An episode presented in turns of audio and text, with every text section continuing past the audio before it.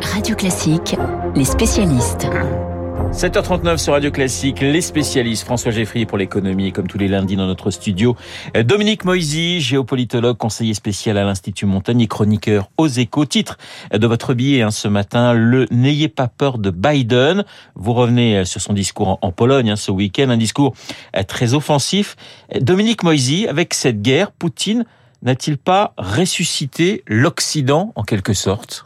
Oui, j'ai l'impression qu'il agit tel que pourrait le faire un aimant hyper puissant qui rapprocherait les deux rives de l'Atlantique.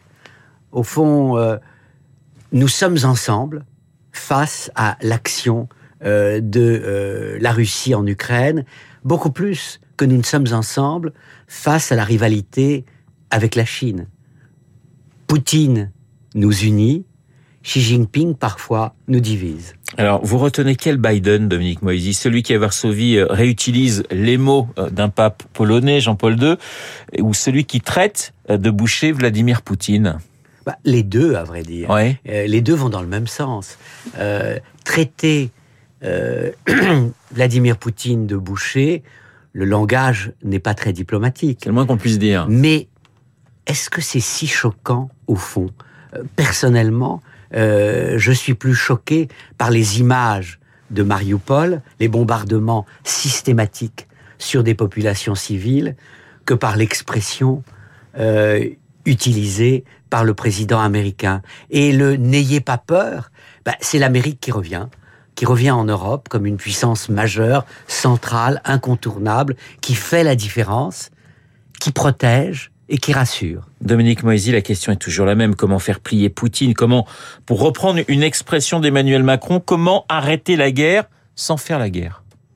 C'est toute la question. Aujourd'hui, euh, on, envisage peut-être une forme de solution, je dirais, à la coréenne, en 1953, c'est-à-dire une partition euh, de l'Ukraine.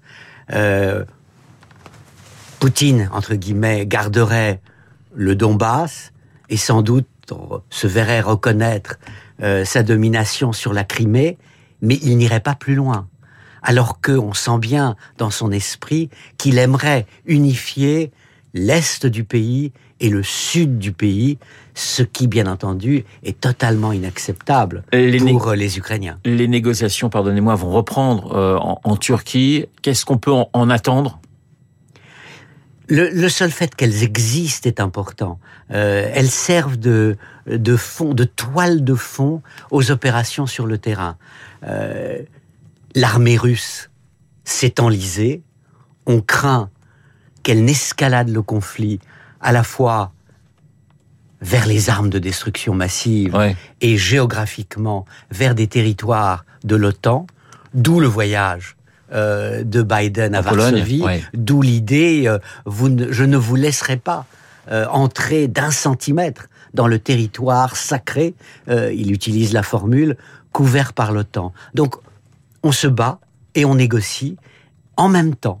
Et je crois que ça fait partie d'un classique de l'histoire diplomatique. À Dien Bien Phu, en 53-54, la France négociait déjà avec les Chinois, et les Chinois avaient décidé que la prise de Dien Bien Phu était essentielle à leur position de négociation. Est-ce que justement, vous parliez d'une prise essentielle en parlant de Dien Bien Phu, est-ce que Mariupol, c'est essentiel dans la stratégie de Poutine? C'est important. Euh, le fait qu'il n'ait réussi à prendre aucune ville sérieuse euh, en plus d'un mois euh, de conflit est problématique pour lui. Qu'est-ce qui se passe? Est-ce qu'il est incapable de prendre des villes et la seule solution qui lui reste, c'est de les détruire? En fait, on a le sentiment d'une stratégie de Poutine qui consiste à faire peur chaque fois davantage, à à terroriser en quelque sorte la population ukrainienne. Est-ce que c'est pas ça être un boucher? Alors justement dans ce dans ce dans votre chronique ce matin, euh, vous dites que Poutine malgré lui est le, le grand clarificateur, sinon le grand simplificateur de, de, de l'histoire. Bah oui, quand on regarde euh, l'identité ukrainienne, par exemple, euh, c'était compliqué avant, en termes de religion, de langue, de culture. Mais sur le plan de la culture politique, c'est devenu une évidence. L'Ukraine, c'est la démocratie, la Russie, c'est le despotisme. Et plus globalement, euh, Poutine nous signifie, si nous l'avions oublié, ce qu'est la liberté. Il nous rappelle aux fondamentaux européens. Nous savons pourquoi nous sommes européens, parce que être européen, c'est accepter le compromis, c'est accepter de se comporter de manière humaine. Merci Dominique Moisy. Le n'ayez pas peur de Biden, hein, c'est à dire euh, ce matin dans les colonnes euh, des échos. On passe à l'économie avec vous, François Geffrier. François, on parlait à l'instant de Joe Biden.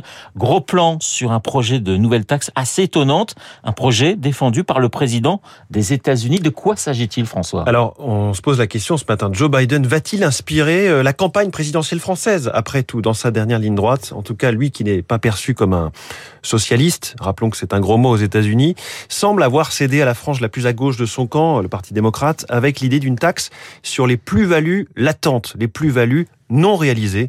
C'était arrivé dans le débat il y a quelques mois, on en reparle ce matin car c'est au programme de, son projet de budget 2023. Une vraie innovation fiscale. Hein. Le Figaro Économie l'examine ce matin. 20 000 foyers, ceux qui possèdent plus de 100 millions de dollars de patrimoine, auraient à prépayer des impôts sur leur patrimoine. La Maison Blanche a fait ses calculs. Elle espère récupérer tout simplement 360 milliards de dollars sur 10 ans. Alors ça part d'un constat, hein, les milliardaires américains reçoivent finalement peu de revenus euh, qui soient taxables.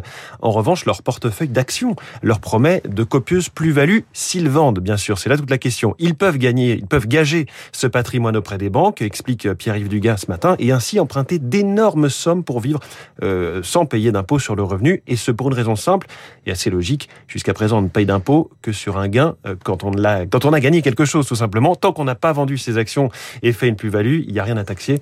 Enfin, ça c'était avant Joe Biden. Est-ce que cette taxe, enfin, cette taxe, François, peut vraiment se, se concrétiser? Alors je vous épargne les questions quasiment philosophiques euh, que cela pose. Il y a bien sûr des questions économiques. A-t-on le même comportement? A-t-on la même prise de risque, la même volonté d'investir pour développer une entreprise?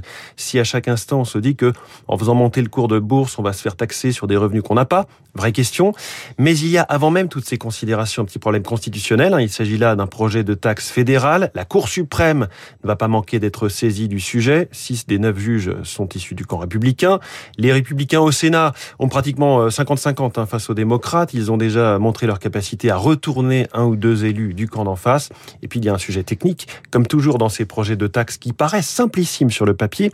Comment estimer précisément la valeur d'un patrimoine et donc le montant qui sera taxé quand cette valeur varie d'une seconde à l'autre, au gré des variations d'un cours de bourse, vous avez 4 heures. Voilà, bah écoutez, je vous remercie pour euh, ce sujet. Ça bouge du côté de l'oncle Sam, les spécialistes sur Radio Classique, euh, François Geffrier et Dominique Moisy. Dans un instant, euh, Marc Bourreau et son journal imprévisible. Marc qui s'intéresse à la campagne présidentielle.